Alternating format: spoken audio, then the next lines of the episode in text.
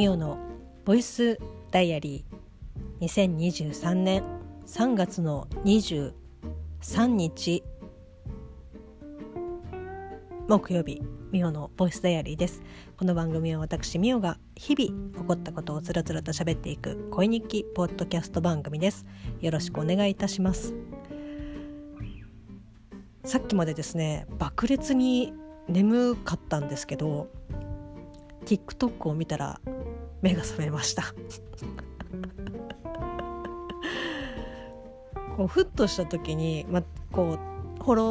ーしている人が動画をねアップすると、ま通知が来たりとかするんですけど、ま基本的にもうあの見始めるともう際限なく見ちゃうっていうのもそうですしあの電池をめちゃくちゃ食うんですよね。こんな食うっていうぐらいまあもう私の iPhone がバッテリーがやばいっていう証でもあるわけなんですけど、まあ、なので本当にあんまりこう自分であちょっと見ようかなっていうので見たりとかする。でも私の TikTok はもうダンスだったりとかもうさっきなんかはあれですね。あれはバーテンダーさんでいいんですかね。そのグラス回したりとかそのシェイカー回したりとかしてもう曲芸に近い感じのパフォーマンスをするバーテンダーさんの、えっと、TikTok アカウントをフォローしたので、まあ、おそらく今後もですねそういったこうちょっと他の人にはない芸をできる動画がこう量産されていくのかなっていうふうに、主にあの今海外の方の TikTok が6割7割ぐらいですかね。大体英語みたいな感じで。まあ本当にちょっと元気欲しいなっていう時に見てたりとかするんですけど、まあ、見事ですね、えっと、元気をいただくことができました。であとアート系のそういう動画とかも、まあ、結構あってそういう動画をアップされている投稿されている方が結構多いんですけどあの何て言うんですかね、まあ、それでこうプロでこうご飯を食べている方だとは思うんですけど、まあ、ちょっと海外の方なのでそのプロフィールを見てもうん分からんみたいな。ただこの人の絵というかどうしてこのスタートから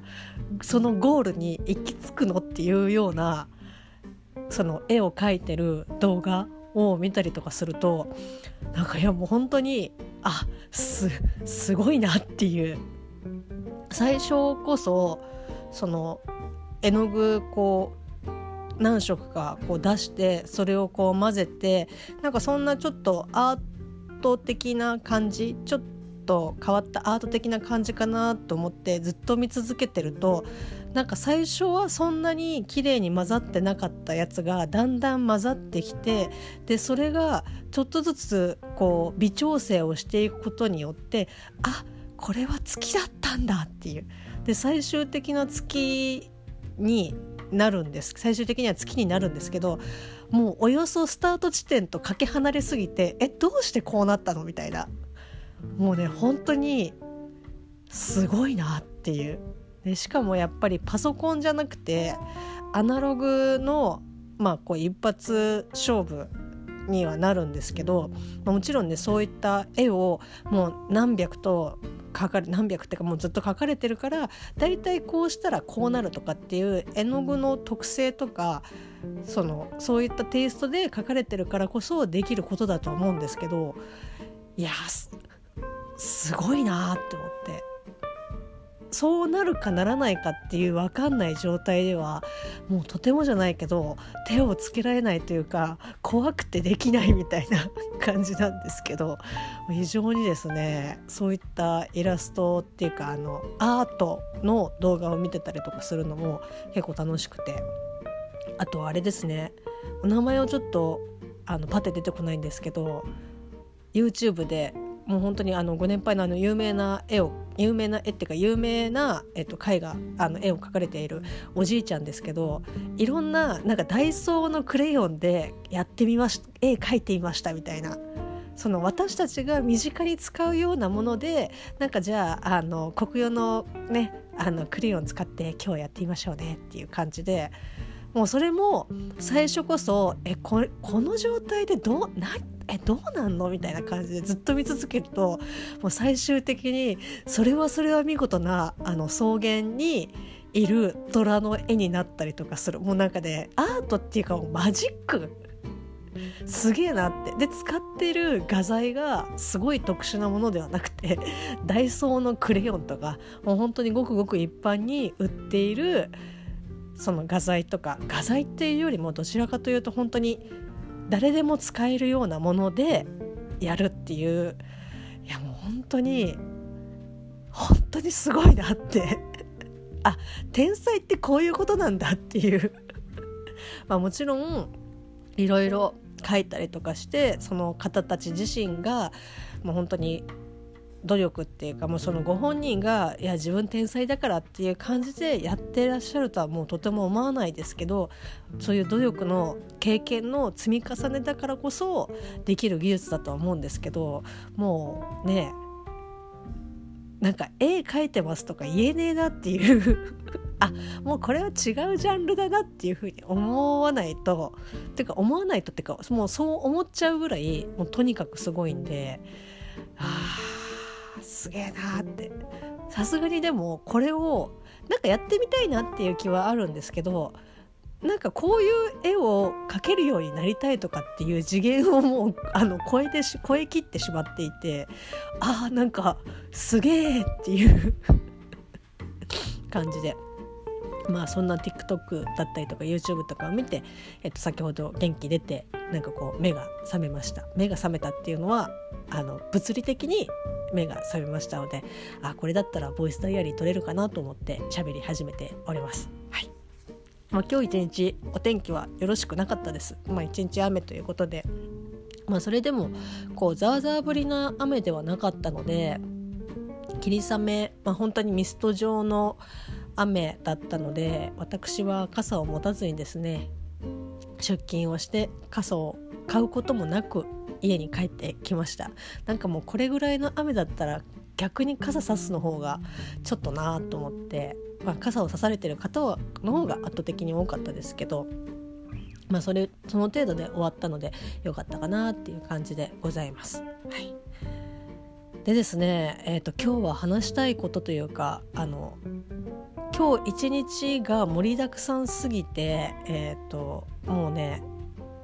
こんななんかあの TikTok の話をしてる場合ではないんですけど、まあ、ちょっとね最初ご案内だったりとか今日こういうことがあってねとかっていうことを話してで最後、まあ、後半にですね私の、えーと幼少期からの思いをえっと、ぶち込みたいと思いますのでどうぞよろしくお願いします。えっと、まず1つ目はですね私はちょっと勝手に勘違いをしてたというかあ出ました思い込みみたいな感じであーって反省したんですけどみんな大好きポッドキャスト番組「大々だげな時間」プロサブスクの方でですね配信された今日配信された音源ですけどいよいよこうねステッカーが完成したと。第2弾のステッカー完成しましたよって。でその、まあ、完成するまでに実はこういうやり取りがあってねっていうお話が今日配信されたわけなんですけどあの私は なんかあのてっきりもうできているもんだと思っていてツイッターの方に発表第2弾こういうステッカーですっていうでお便りを出せばねあのまあ採用されればもらえますよっていうステッカー第2弾。まああの何ですか。フンシールのねびっくりな感じの、えっと、シール。風な デザインで、まあ、このボイスダイアリーでも、まあ、ちょろちょろっとね、えっと、お話をさせていただいたとは思うんですけど、まあ、そのそれ風のえっと、ステッカー第2弾ができたよっていうのをツイッターで見てあなんかもう出来上がっているんだろうなっていうふうに思っていたんですけどもおそらくあれですねその現物が届くというかあの現物ができてもう発送できるお便りを読んで採用お便り採用していただければそのリスナーさんに届くっていう手はずが整ったっていうことだったんだなと思って。私はもうてっきりツイッター上がった時点でもう現物あるもんだと 思い込んでおりましたのであれなんか全然キラキラのステッカー来ねえなとかって思いながら。大変失礼いたしました。えっ、ー、とですねまあおそらく、えっと、今日の配信をもってですね、えっと、今後、まあ、不定期でお便りは、えー、お便りコーナーはダゲな時間でやられてらっしゃいますので、まあこうね、今からおそらく読まれた方は新しいステッカー第2弾がこうもらえるのではないかなというふうに思っております。はい、いやまたな。こうやって勘違い思い込みが。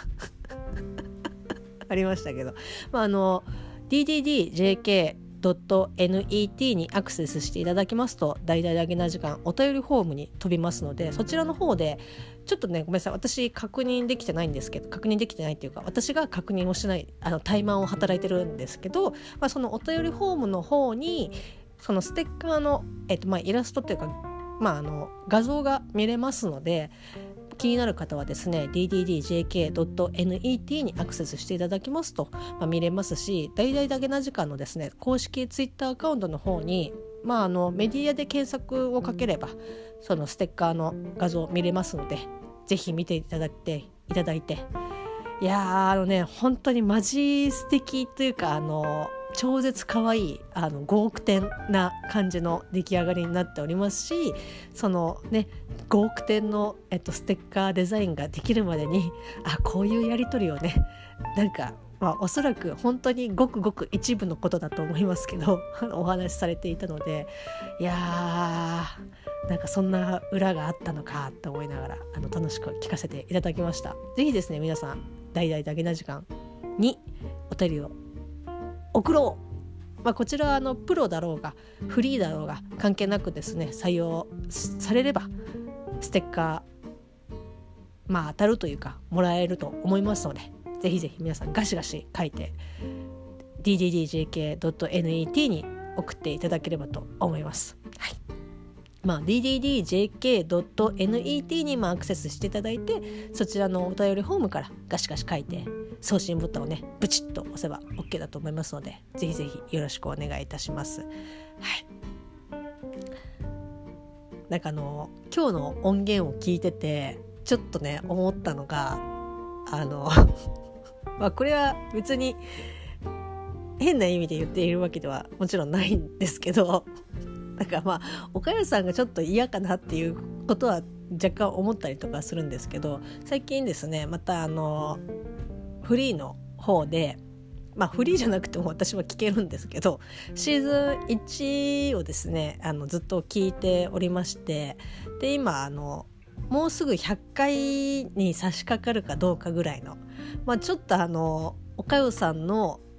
トゲ具合は少し落ち着いてるかな、まあ、今に比べると全然落ち着いてないんですけどこう初期からの、えーと、トゲ具合からするとあちょっと丸なってきたなみたいな。あ柔らかくなってきたなみたいな感じなんですけどでもなんかそのなんかやり取りとかを聞いた後に今日配信されたそのステッカーができるまでのやり取り、まあ、ちょっと裏的な感じ。まあもちろんその冗談を含めてお話しされてお二人お話しされてますけどなんかそれを聞いたらあこれは多分この状況でそのシーズン1の、まあ、2人、えーと、もとい、えーと、おかよさんだったら多分もっと 喧嘩になってるだろうなって勝手に喧嘩になってるんじゃないかなっていうふうにちょっと思って、えー、と聞いておりました。まあさすがにですね、えー、とシーズン今、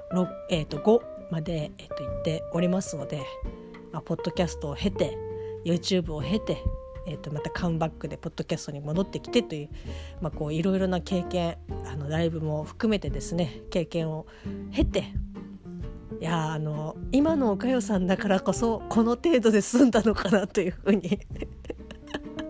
なんかこうやっぱね今のお二人と昔のお二人を聞いてるとやっぱ雰囲気も当然違いますしその当然時間の経過いろんな経験をして考え方も変わってね人間ですから変わってきますからなんかそういったあの記録というか時間というかそういったものを聞いてるとですねあこの状況がシーズン1の2人だったらどんな感じになってるのかなっていうふうに妄想をするとですねちょっと面白いなと思って、えっと、今日楽しくですねそういった妄想も含めて楽しく聞かせていただきました。ダギナ時間フリーの方ではですね1ヶ月後にこの配信音源聞きますのでぜひぜひということでございます。はいえー、あとはですね、えーと、同様のポッドキャスト番組「庭を曲がれば人々の」えーとまあ、庭次郎ことですね次郎ちゃんの番組をですねちょっと久しぶりにまああの次郎ちゃんの番組以外もそうなんですけどそれこそプスーンさんのプスーンのようなものもそうですけどちょっとですねあの結構いろんな番組さんあの溜め込んでましてもうね貯めるの大好きな私ですけどえ貯めておりまして、まあ、ちょっと今日次郎ちゃんのですね番組を、まあ、ちょっと聞いて最新回から聞いておったわけなんですけどこの「おったわけなんですけど」っていうのはちょっと二郎風な感じだなっていうふうに今ちょっと思いました。なんかねあのもちろん鬼庭さんお庭屋さんということで、まあ、植物だったり庭園だったりとか、まあ、その他もろもろのですねお話をされてるわけなんですけどその中に、なんかアリがお好きということでなんかアリの話を仕掛けたのに需要がないからうん、なんかやっぱやめますわみたいな感じで出たよなんかこのなんかちらつかせてアリアリの触覚出して引っ込めるみたいな恐ろしい生き物だな。なんかねアリのお話なんかしてくれるのかなって思ってワックワックって思いながら聞いてたら「え結局しないんかい!」みたいな感じで悲しくなりました。ぜひですねあのアリのお話をねしていただきたいなっていうふうに思っておりまして、まあ、ツイッターの方でねハッシュタグでなんかアリの話聞きたかったなっていうふうにツイートしたら結構なんか他もですねアリの話聞きたいというふうにご要望があったみたいなのでおそらくですねまあこう近日はもちろん多分難しいと思いますけどいつかですね二郎アリの話をする回が配信されるしてくしてくださるのではないかなというふうに思って楽しみに待っております。まあ、私もアリアリ大好きというか、まあ、アリが好きというよりもえー、アントマンワスプ、まあ、もといですねアントマンを見てからですねあアリが可愛いみたいなもちろんあれはね偶像のアリでありますからしてなんだろうリアルのアリはねやっぱりなかなか難しい。ただ又助君の実家に行くとですねもう巨大な巨大なあのコロニーを構えたアリちゃんたちがいるわけでそのアリたちを見るとですねあなんかアントニーがたくさんいるって。アントニーはアントマンにね出てくる。アントマンがこう空をね飛ぶ、まあ、移動する、まあ、アントマン自身はその大きくなったりちっちゃくなったりすることはできますけど空を飛んだりとかする機能は基本スーツに備えてないのでその移動する時には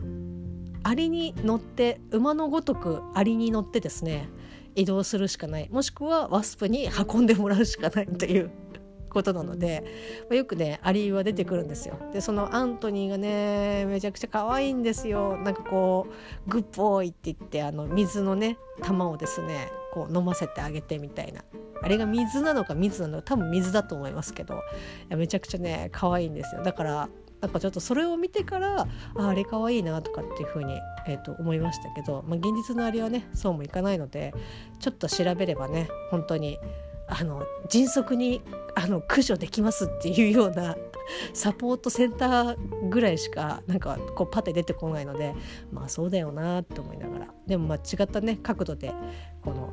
庭を曲がれば人々ので聞くことができる日が来るのを待ち望んでおります。はいえー、私が今日話したかったことの、えっと、前半はこんな感じでございます。でですね、えっと、後半はですねちょっとこれ本当に明日喋れたら喋りたいなっていうふうに思ってはいるんですけどちょっと明日夜ですね予定があってなんだったらあのそこに気持ちを持ってかれる可能性が、うん、なんか割とあの高いなということなので今日とりあえずちょろっとですね、えーとまあ、片鱗というかちょっと話をして後日改めて話をねあのするかもしれんかもかもみたいな感じなんですけどそうです。まあ、あの世代じゃないという方もね大いにいらっしゃるとは思いますけどそんな世代じゃない人でもあなんかちょっと面白そうじゃんと思ってやり始めた、えっと、アプリゲーとかがねあったりとかするので名前はねもうあの会社があるぐらいですから皆さんご存知だと思いますけどポケットモンスターまあアニメのですねポケットモンスターが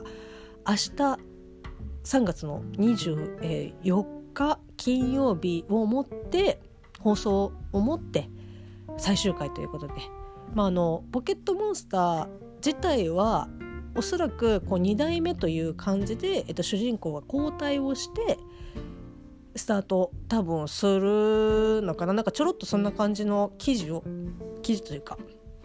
なんか見たんですけど、まあ、こう私が幼少期の頃に、えっと、出会ってですねえーと、声優が、えーと、松本さんでしたかね？あの女性の方ですけどお名前間違ってたらごめんなさい。後でちゃんと調べます。えーと、松本さんが、えー、と声をやられてた、えー、とサトシが、まあ、一応いわゆるその卒業ということでそのサトシのポケモンと、まあ、ピカチュウとの旅が明日終わるということで。いやあのー、まあこれを言った喋ってるのも今日の「アフターシックスジャンクション」まあ、TBS ラジオですけどアトロクでなんかそんな話をしていてで今日の曜日パートナーが、えーと、うないさんだったうないさんだったんですけどまあこう年齢は私よりも下ですけど、まあ、がっつりあのポケモン世代というか、まあ、ゲームをやっていたっていうもともとゲーム大好きな方ですけどなんかそんな感じでお話をされていてでうないさんも本当になんかこういろんなシーズン別に見てきたわけじゃないけどでもやっぱ本当に小さい頃というかその小学生とかそれぐらいの時にやったゲーム遊んだゲームまあアニメもそうですけどこうすごく思い出にあるっていうので、まあ、お話をされていて。で私も同じような感じでこう小学生の頃とかは、まあ、ポケモンでゲームで遊んだりとか友達とねそれこそ151匹世代ですからこうね歌歌えれるかどうかとかっていうのもやったりとかしてなんか当時「おはスタ」かなんかでその「ポケモン言えるかな」の歌がなんか出ててそれでみんなでなんかこうワーワーやってたりとかした記憶はあるんですけどでもそれ以降えーとまあトゲピーがギリギリっていうぐらいだから今後ミュウツーの逆襲のちょっと後ぐらいまでは見てたけどそれ以降はまあ全然見てなくて、まあ、映画なんかも全然本当にルギアとかなんかもう全然みたいな。で最近のだともうなんすかねあのインフレがなんか 加速しすぎてもうよくわからんみたいな。あともうね言い方が合ってるかどうかわからないですけどあのフェアリー系だったりとかあとはあの闇ポケモンだったり闇ポケモンは前からあったのかな。なんかもうその枝分かれがすごくて同じそのピカチュウとか他の同じポケモンでもそのタイプが分かれるっていうので枝分かれがすごくてもうちょっとよく分かんないなみたいな感じだったんですけどなのであのアニメとかは全然見てなくてっていう感じで、まあ、それこそあの初期のお話をもう一回リブートするとかっていうのの映画は見たりとかは、まあ、それこそ「ミュウツーの逆襲の」えー、あれは 3DCG 版のやつは見に行ったりとかはしましたけどそれ以外とかは全然本当に追っかけてなくて。っていう程度のまあまあ、いわゆるそのにわかと言われればにわかになっちゃうんですけどでも思い出はすごく強くて。なのでなんかあ明日でなんかサトシ終わっちゃうんだって思うとなんかいろんなですねああんな気をあんなことで遊んだなとかっていうのをすごくね思い出しますしなんかちょっとね大切にしたいなっていうふうに思うんですよね。まあ私が初めてポケットモンスターというものを知ったのは小学、まあ、34年生ぐらいとかで、まあ、さっきも言いましたけど「おはスタ」まあ、山ちゃんがね山寺宏一さんがやえっ、ー、と MC をやっていた番組だと思うんですけど、まあ、おはスタおはスタって言ってますけどおはスタがやってた時間私起きれてなかったので一切あの一回も見れてないんですけど、まあ、あの小学生はみんな大好きみたいな感じで。まあ、その後ねあの花江さんとかもやられたりとかしてましたけど、まあ、その番組内でそのポケモンが結構がっつり入っていてで151匹なんかこう言えるかなっていうあのラップ的なあの早口バージョンで「ポケモン151匹」をこう言い続けるみたいなあの歌ですけどあれがなんかこう最初の20匹ぐらいまでがこう開示されて小学校のこう教室っていうかそれを見てる子が記憶をたどりに頼りに書いてるのか何を頼りに書いてるのかわからないんですけどその151匹を全部名前出すんじゃなくてなんか最初のところは今分かってるところだけ紙に書いてみんなでそれを見ながらこう言い合うあの覚え合うみたいなことをしてで翌週とかまあ、なんかどのくらいの周期か分かんなかったですけどそれがちょっとずつちょっとずつなんか増えていってで今みたいに、まあ、パソコンとかスマホもない時代だったので本当にテレビで見たものをそのまあ何回も見てその頭に叩き込んだやつを学校にアウトプットしてみたいなことをみんなでやっていてでその要は伝言ゲームじゃないですけど覚えてきて言ってくれた子の歌をまた聞きをして覚えてまたあの別の子に伝えてみたいなことをもう本当にアナログのアナログみたいなことをやってましたけどすごく楽しかったですね。なんかつっかえずに歌えたりとかすると、まあ、すごく嬉しかったですし、まあ、そうこうしてるうちに、えーとまあ、我が家に、えーとゲームボーイポケットだったかなあポケットか、えーと、スーパーゲームボーイかどっちかちょっと忘れましたけどまあこうポケットモンスターのゲームボーイのソフトが我が家に導入されまして、えーと私が始めたのはもう赤緑青の後に出た、えっと、黄色、まあ、ピカチュウが一緒に後について、えっと、ついてきてくれるっていうパターン、まあ、いわゆるその今、えっと、サトシがね今度卒業するっていう風になっている世界観と同じでその主人公と一緒にピカチュウも旅をしてくれるっていう、まあ、そのアニメ設定を、えっと、ゲームに落とし込んだっていう感じなんですね。だからその御三家と言われる、えっと、人影、えっと、ゼニガメ不思議種はなくもう、えっと、アニメと同様にですね遅れてあの大木戸博士のところに行ったらピカチュウしか残ってねえっていうところから始まるのがポケットモンスター、えっと、黄色になるわけなんですけどそれをやり始めて結構やっぱ通信とかもちょうど出始めたぐらいだったので本当に友達とですね家の外とかで通信やって遊んだりとかしてましたね。なんか懐かしいな。あとよく一緒に遊んでいたあの落合愛子ちゃんっていう子と酒井百合子ちゃんとですね3人でその3人とはなんか自分たちでポケモンの、えーと物語を考えてでしかもそのそれぞれが物語を考えるんじゃなくてその交換日記ならぬ交換漫画をやっていてでその前の子が書いた漫画の要はいわゆるその次のコマを考えてでまた渡してで渡した子が私の考えたコマの続きを書いてっていう、まあ、その交換日記ならぬ交換ポケモンマスター漫画をですねあの書いてまして。まあ最後までっていうかね結構早い段階で